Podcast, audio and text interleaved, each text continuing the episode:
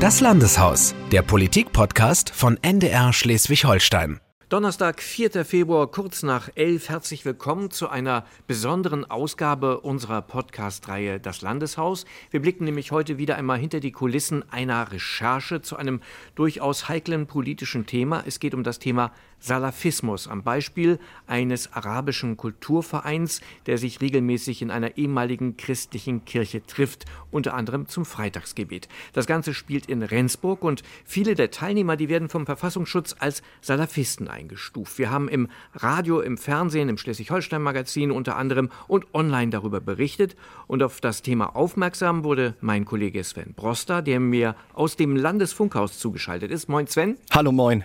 Und unterstützt wurde wurde er bei der Recherche und auch bei der Umsetzung fürs Fernsehen von meinem Kollegen Carsten Jans, der sich aus dem Homeoffice meldet. Guten Tag. Moin, moin, hallo.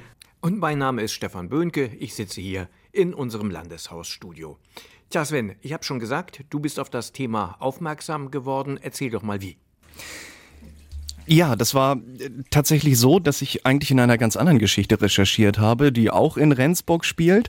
Und ähm, ja, bei dieser Recherche habe ich dann den Tipp bekommen, dass es, ja, wie gesagt, äh, in Rendsburg eine ehemalige christliche Kirche gibt, in der jetzt Freitagsgebete stattfinden sollen organisiert von einem arabischen Kulturverein. Und ja, bei diesem Tipp war dann auch noch mit dabei, der Verfassungsschutz hat da gerade ein ganz großes Auge drauf. Und dann begann die Recherche tatsächlich. Dann haben wir das andere Thema erstmal ja, zu den Akten gelegt. Okay, äh, das heißt, das Ganze war in Rendsburg auch schon Gesprächsthema. Ich würde sagen, hinter den Kulissen ja. Ähm, sicherlich auch in der Wohnstraße im Rotenhöfer Weg, wo die ehemalige christliche Kirche steht und die jetzige Moschee ist. Ähm, darüber hinaus, mein Eindruck, ähm, also ein, ein Lauffeuer sozusagen hat es in Rendsburg noch nicht gegeben. Wie bist du denn vorgegangen? Hast du dich da auf die Lauer gelegt? Ja. wie läuft so eine Recherche ab? Das naja, klar, gut. Also wie gesagt, am Anfang hatten wir ja nur die Hinweise, alles klar, ähm, ehemalige christliche Kirche, arabischer Kulturverein, Freitagsgebete. So, und dass der Verfassungsschutz, wie gesagt, dort ähm, ja beobachtet.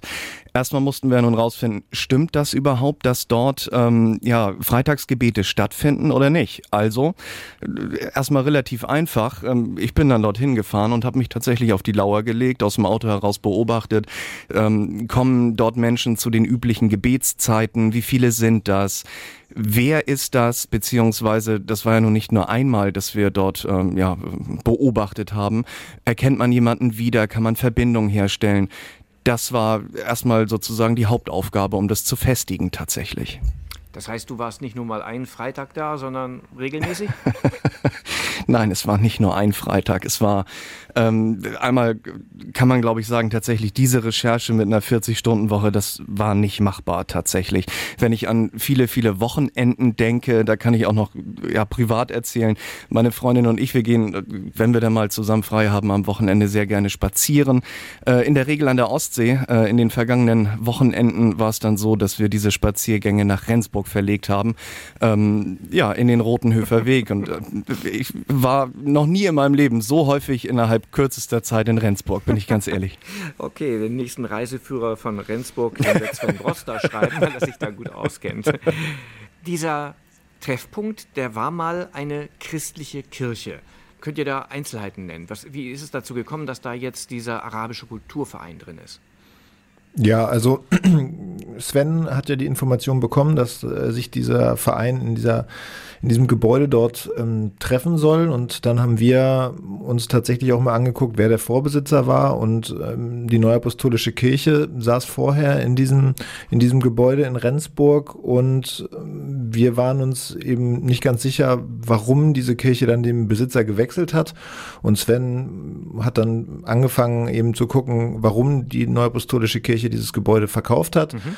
Und wir haben dann auch versucht herauszufinden, wer der Besitzer ist. Und bei unseren Recherchen, wir machen das dann immer so, dass wir natürlich versuchen, Grundbuchauszüge zu bekommen. Wenn man da ein öffentliches Interesse anmeldet, dann und das auch begründet ist, dann hat man die Möglichkeit, Grundbuchauszüge zu bekommen. Und wir haben dann in diesen Grundbuchauszügen gesehen, dass ein Unternehmer aus Hamburg dieses Gebäude gekauft hat für 75.000 Euro und ähm, eben ja dort jetzt das versucht hat zu vermieten. Und ganz spannend ist ja, Sven, wie der arabische Kulturverein dann an dieses Gebäude herangekommen ist. Ne?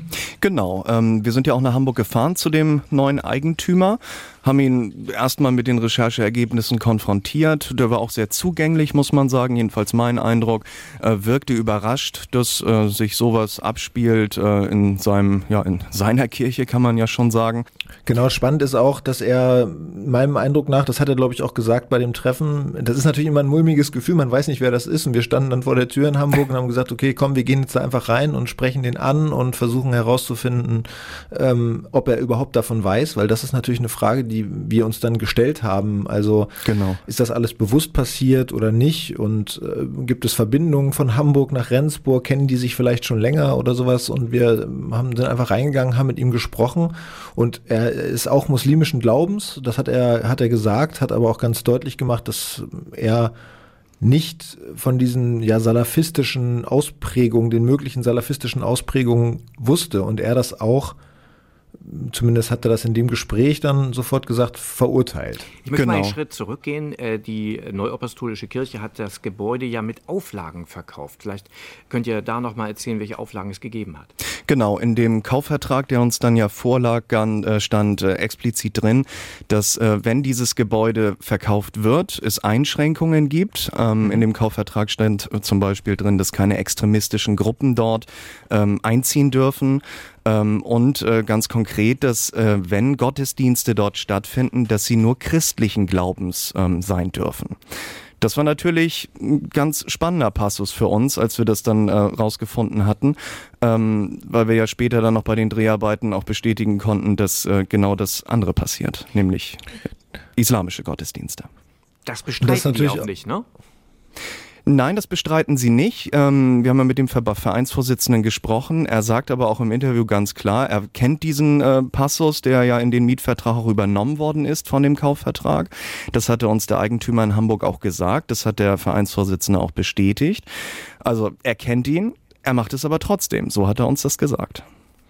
Wobei wir da ja auch, also es ist für uns ja immer ein Aufhänger zu gucken, passieren da Dinge, die eben ja nicht in Ordnung sind, die gesetzeswidrig sind oder sowas. Wir haben dann irgendwann ein Interview schon im vergangenen Jahr mit dem Verfassungsschutz geführt. Der hat uns dann bestätigt, dass das beobachtet wird. Aber das reicht ja als alleinige Quelle nicht aus. Und so ein Passus in so einem Vertrag äh, ist ja dann ein Hinweis darauf, dass möglicherweise dort tatsächlich gegen irgendeine Art von Gesetz oder Vereinbarung verstoßen wird. Und das war für uns zunächst ein Anker zu sagen, wir bleiben da auf jeden Fall nochmal dran und gucken da genauer hin. Wobei wir auch und, und Sven schon frühzeitig hm. überprüft hat, ob so ein Passus überhaupt rechtens ist und in Ordnung ist. Und, und? das, ist das es, war eben. Ist es das tatsächlich?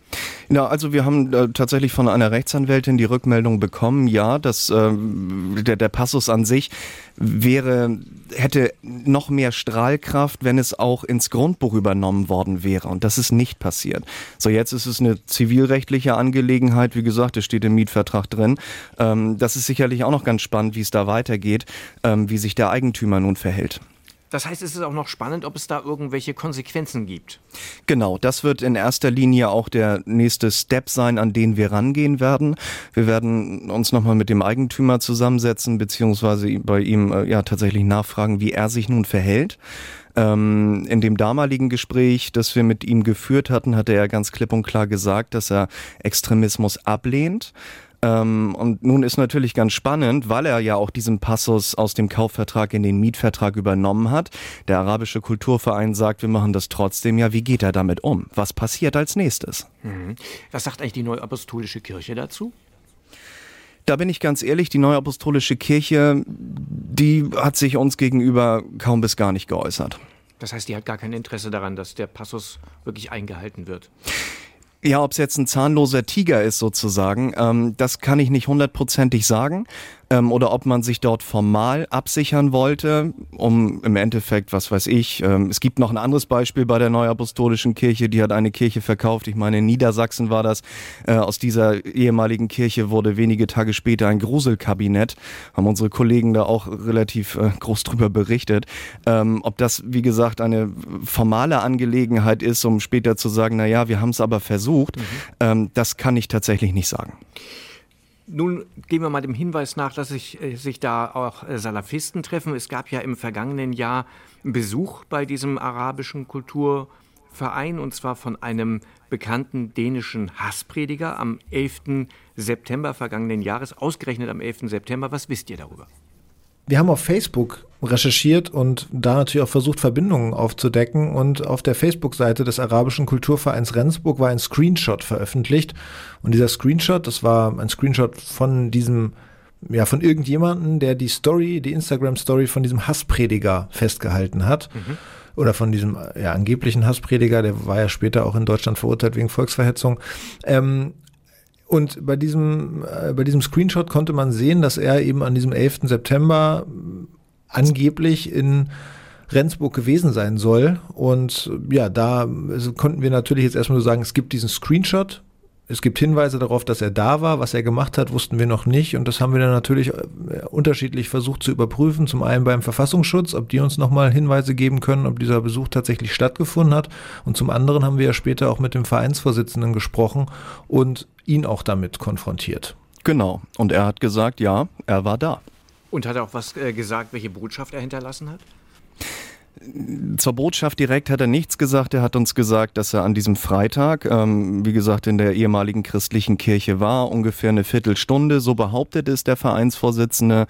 Es sei ein kurzer Besuch gewesen und äh, ja, dann war er auch schon wieder weg. Was war denn das Motiv des Besuches? Da hat er uns zugesagt, dass äh, ja, der dänische Hassprediger ähm, sich gemeldet hat in Rendsburg, weil er auf den neuen Verein, auf den neuen arabischen Kulturverein aufmerksam geworden ist und sich im Endeffekt den Verein mal ansehen wollte. Abu Bilal Ismail heißt der Mensch und er ist vorbestraft. Was habt ihr darüber erfahren? Ja, eine relativ schnelle Internetrecherche hat dann schon ergeben, dass wenn man den Namen eintippt, auf äh, viele Artikel äh, kommt ähm, über einen Auftritt von Abu Bilal Ismail in einer Moschee in Berlin. Ähm, wegen diesem Auftritt ist er auch äh, ja, wegen Volksverhetzung verurteilt worden. Er hat dort zum Mord an den Juden aufgerufen. Ähm, Artikel aus dem Internet bringen uns bei so einer Recherche erstmal nicht viel weiter. Wir brauchten das Urteil von damals. Das hat tatsächlich ein bisschen gedauert. Der Kontakt mit der ähm, Generalstaatsanwaltschaft in Berlin hat sich über Wochen, Wochen, wirklich über Wochen hingezogen. Ähm, letztendlich hat es dann aber funktioniert und wir haben das Urteil bekommen, konnten uns dort nochmal einlesen und ähm, letztendlich das auch ja ganz sicher verbreiten, dass es so ist, dass ähm, der Mann dort aufgetreten ist und ja das gesagt hat, was er gesagt hat in dieser Predigt. Zu was ist er verurteilt worden? Ich glaube, das waren am Ende 120 Tagessätze oder sowas. Genau, ne? also, genau. Also ja. es geht um eine Geldstrafe in dem Fall. Der ist äh, ja eine Geldstrafe. Mhm. Ihr habt mit dem Verfassungsschutzchef von Schleswig-Holstein gesprochen. Wie schätzt er denn die Situation da in Rendsburg ein? Das ist natürlich jetzt nicht ganz einfach, weil äh, er natürlich eine sehr differenzierte Meinung hat und er sich auch nicht immer ganz so speziell zu einzelnen Sachen äußern kann. Der Verfassungsschutz beobachtet ja vor allen Dingen so Bewegungen, weniger einzelne Personen. Deshalb hat er zu privat Personen oder sowas eh keine Auskunft gegeben. Er hat hauptsächlich gesagt, dass dort möglicherweise gar nicht immer salafistisch gepredigt wird in dieser ja, in dieser Moschee, in dieser Art Moschee, sondern dass dort eben wirklich eine sehr konservative Form des Islam gepredigt wird und die, wenn es Salafisten, also wenn Salafisten predigen, dann wissen sie mittlerweile, dass sie das eben nicht so offen tun und nach außen eher versuchen, einen gemäßigten Eindruck zu machen. Und deshalb hat er gesagt, dass eher so die Aktivitäten rund um den Verein dann zeigen, dass dort hauptsächlich oder dass dort so 50 Salafisten von den 150 Besuchern aktiv sind, die dann eben ja tatsächlich auch so eine Art Gottesstaat errichten wollen oder diese Ideologie verfolgen, die das Grundgesetz ähm, ja unter die Scharia einordnen, also die Scharia über das Grundgesetz stellen, das islamische Gesetz und dass das in, dann möglicherweise nicht bei Predigten passiert, sondern vor allen Dingen in der Arbeit rund um die Moschee. Aber das zeigt ja diese, diese Antwort, die du gerade gegeben hast. Also der Verfassungsschutz hat schon mindestens ein Auge drauf. Das ist auch mein Eindruck tatsächlich. Rückblickend kann ich sagen, wir haben das Interview mit dem Verfassungsschutz ja relativ früh geführt. Ähm, Mitte November war das. So, dann haben ja wir weitere Recherchen betrieben, haben viele, viele Informationen gesammelt. Und rückblickend kann man sagen, dass ähm, der Verfassungsschutzchef bei uns im Interview dann doch eine ganze Menge gesagt hat, vielleicht nicht glasklar heraus. Ähm, direkt auf den Verein gemünzt. Trotzdem lässt sich das Puzzle aber so zusammenführen, dass dort doch eine ganze Menge Informationen drin waren. Unter anderem, dass er zum Beispiel ja auch sagt, der Verfassungsschutzchef, ja, dort sind Salafisten organisiert, die missionieren, also die ähm, vernetzen sich, die sprechen jetzt schon aktiv junge Leute an. Das passt auch wieder damit zusammen, dass uns der Vereinsvorsitzende im Interview gesagt hat, na ja, die nächste Stufe, die er zünden will, ist, dass er in die Kinder- und Jugendarbeit einsteigen will, unter anderem Arabischunterricht für Kinder anbieten möchte. Mhm. Und diese Vernetzung, die habt ihr ja auch nachvollzogen. Das ist ja teilweise ziemlich öffentlich, auch bei Facebook, ne? Einmal online tatsächlich und auf der anderen Seite, da kann man wieder zurückkommen auf die häufigen Besuche in Rendsburg, ähm, ja, weil wir uns da nun mal wirklich sehr verstärkt auf die Lauer gelegt haben. Natürlich hat man auch Menschen wiedererkannt, ähm, unter anderem vom Kieler Verein Al-Huda. Ähm, das sollen laut Verfassungsschutz auch Salafisten sein, die sich in diesem Verein organisieren. Die waren da und natürlich online kann man auch ähm, ja, Kontakte nachsehen, wer kennt wen. Und ähm, ja, das funktioniert schon ganz gut. Hattet ihr eigentlich mal den Eindruck bei eurer Recherche gerade vor Ort, das ist in irgendeiner Form möglicherweise auch für euch gefährlich? Also ich muss gestehen, dass ich das in den seltensten Fällen habe, auch wenn man mit anderen Extremisten so zu tun hat und sie zum Beispiel anspricht, sie konfrontiert mit den Recherchen, die man hat. Bislang habe ich da tatsächlich noch nicht einmal ähm, problematische Situationen gehabt und ähm, so war das eigentlich bei dem Verein dort auch. Wir haben ja dann vor allen Dingen mit dem Vereinsvorsitzenden und mit dem Imam später das Interview geführt. Da, also da ging natürlich überhaupt keine Gefahr davon aus und äh, die, sag mal, wir haben ja, unsere Arbeit bestand ja bei der Beobachtung da drin, dass wir uns zum Beispiel in ein Auto in die Nähe dieser Moschee gesetzt haben und dann zum Beispiel über den Rückspiegel mit einer Handykamera die Menschen gefilmt haben, die dort reingehen, damit wir im Zweifel später auch belegen können, wer dort zu Besuch ist. Und deshalb kann man sagen, ich hatte den Eindruck, dass sie gar nicht gemerkt haben, dass wir dort das über längere Zeit beobachten und auch filmen. Oder Sven? Der Meinung bin ich tatsächlich auch. Zur Gefahr kann ich noch sagen, ähm, dass ich eher aus dem Familien- und Freundeskreis, ich meine, die Arbeit nimmt man mit nach Hause, das muss man auch ganz klipp und klar sagen. Ne? Ähm, da die Hinweise bekommen habe, Mensch, pass auf dich auf guck genau hin und überleg, was du tust. So, das kam tatsächlich eher aus dem Familien- und Freundeskreis tatsächlich. Ja. Hm. Ihr habt ja mit dem Vereinsvorsitzenden da gesprochen. Äh, wie wirkte der auf euch dann? Unterschiedlich, ne? Wir hatten beide einen unterschiedlichen Eindruck. Okay, das ist eigentlich das, Carsten, wie war dein Eindruck? Ja, mein Eindruck war ganz, also bei, bei dem persönlichen Zusammentreffen ein, ein sehr, auf, äh, sehr aufgeschlossener, netter Mensch, der uns ja auch, als wir ihn angesprochen haben, wir haben ihn in Rendsburg gesucht, wir haben dann, wir, haben, wir hatten Informationen, dass er gerade ein Geschäft aufbaut und sind zu der Adresse hingegangen und haben ihn dann da tatsächlich getroffen, haben ihn mit unseren Recherchen so, so ein bisschen konfrontiert und er hat uns dann eingeladen in die Moschee für den Nachmittag. Da sind wir dann da hingegangen und da war das natürlich insgesamt total offen, freundlich und äh, ja, also ohne dass es irgendwelche Probleme gab. Und deshalb, ich hatte eher einen, einen positiven Eindruck und Sven hat von vornherein, also ich, ich habe das auch alles hinterfragt, was er uns gesagt hat natürlich und deshalb haben wir auch weiter recherchiert. Sven war von vornherein, würde ich sagen, eher ein bisschen skeptischer. Warum? Ich war kritischer, genau. Das, ich bin deutlich, ja, ja, deutlich kritischer an die Sache, glaube ich, rangegangen.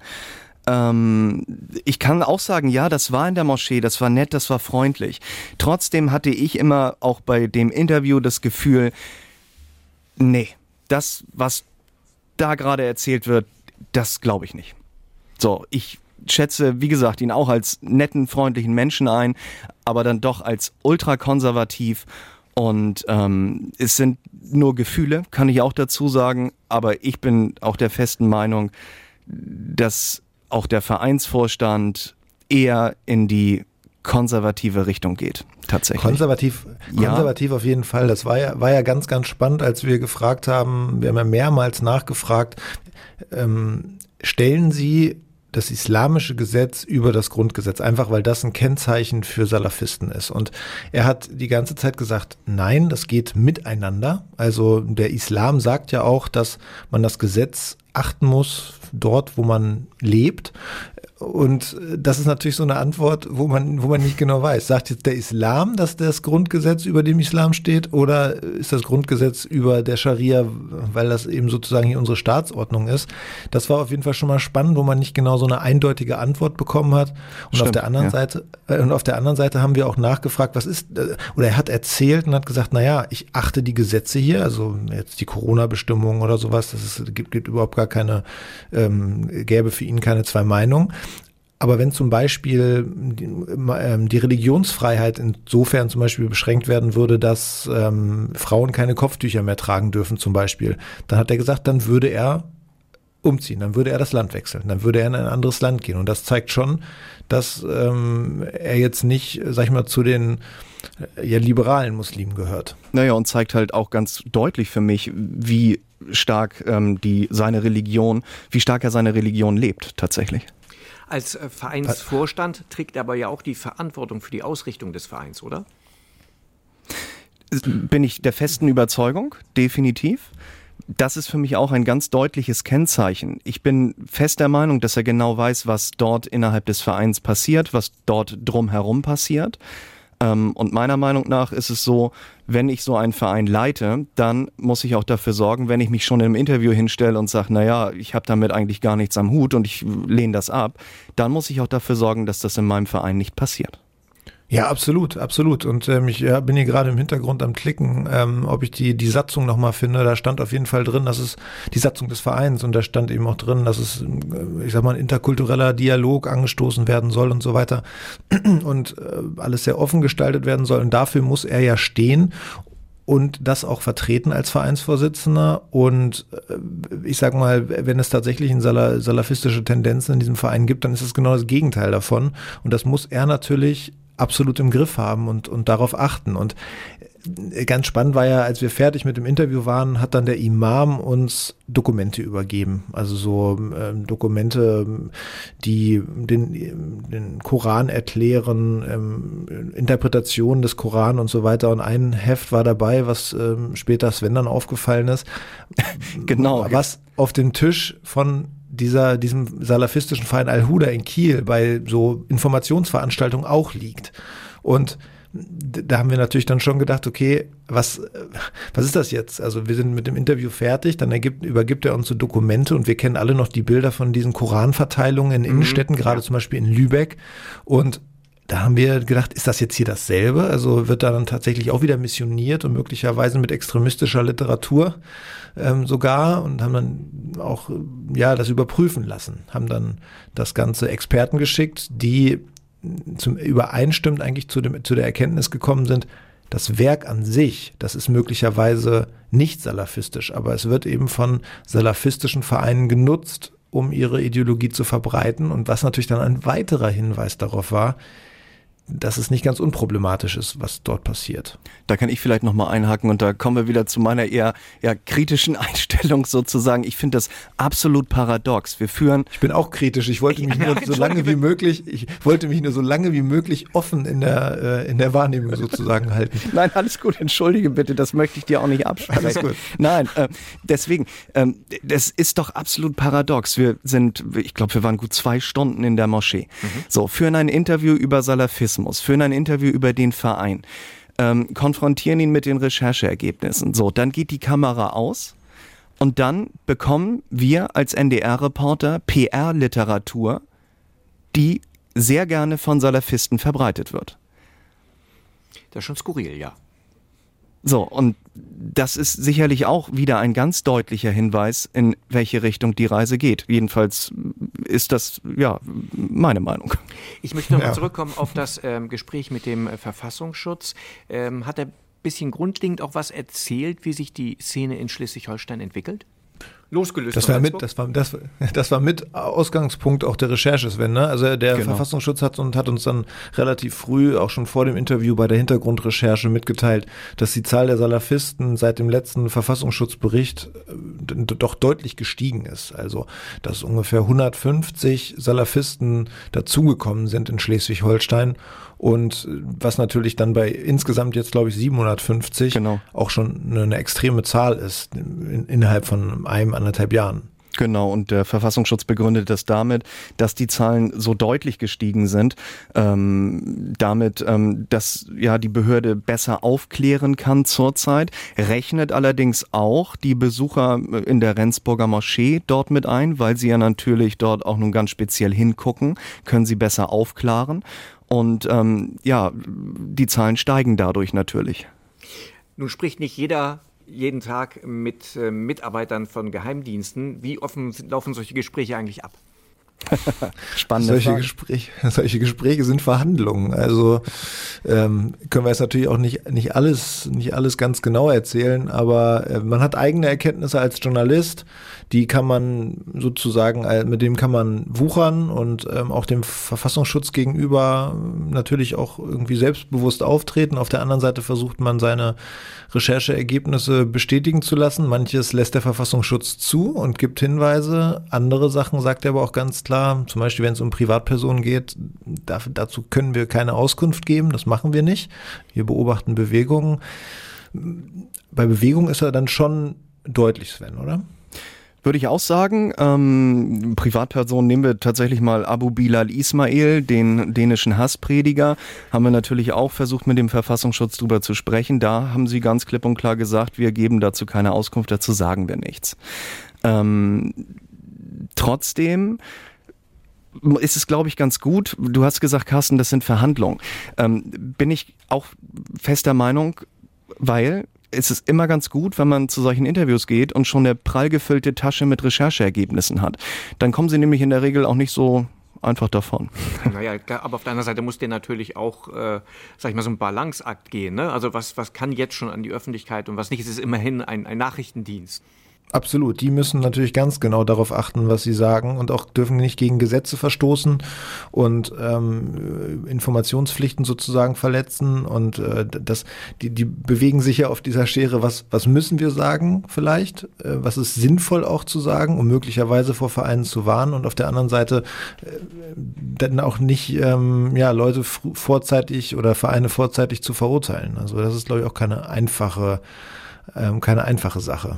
Da guckt der, der Chef des Verfassungsschutzes, der ähm, äh, ja auch Experte ist auf diesem Gebiet, guckt dann trotzdem aber auch nochmal zu seinen Mitarbeitern rüber und die sprechen sich dann bei so einem Interview dann auch nochmal genauer ab, wie man das vielleicht formulieren kann, damit das dann auch so in Ordnung ist, wie es an die Öffentlichkeit geht. Genau, war immer einer dabei, der, ich will nicht sagen aufgepasst hat, aber nochmal mitgehört hat, genau. Was war besonders schwierig an dieser Recherche? Oh.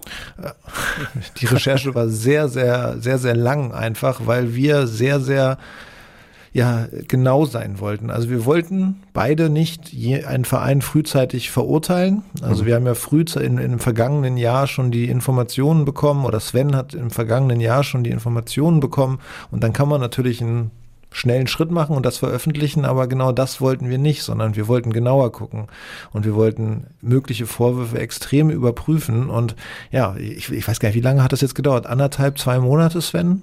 Ja, ich habe gestern Abend tatsächlich nochmal durchgerechnet. Also ich glaube netto, weil wir waren dann ja auch noch mit den Feiertagen dabei, Weihnachten, Neujahr und so weiter und so fort. Ja, so neun, zehn Wochen waren wir da dran tatsächlich, ja. Und äh, ich unterstütze das auch nochmal. Auch mir war ganz besonders wichtig, dass wir da keinen Schnellschuss machen, nur um das einmal quasi zu verdeutlichen. Wir waren ja Mitte November schon beim Verfassungsschutz. Sprich, zwei, drei Tage später hätten wir schon ja senden können und sagen können, ja, der Verein wird vom Verfassungsschutz beobachtet, 50 Salafisten sollen sich dort organisieren, sollen dort im, im, in der Umgebung quasi mit dabei sein. Ähm, das haben wir aber nicht gemacht, weil wir einfach mehr Informationen, wir wollten mehr. Letzte Woche war nun die Ausspielung im Radio, im Fernsehen und online. Gab es Resonanz zum Beispiel von diesem arabischen Kulturverein? Ja, die, die Resonanz, die Resonanz gab es.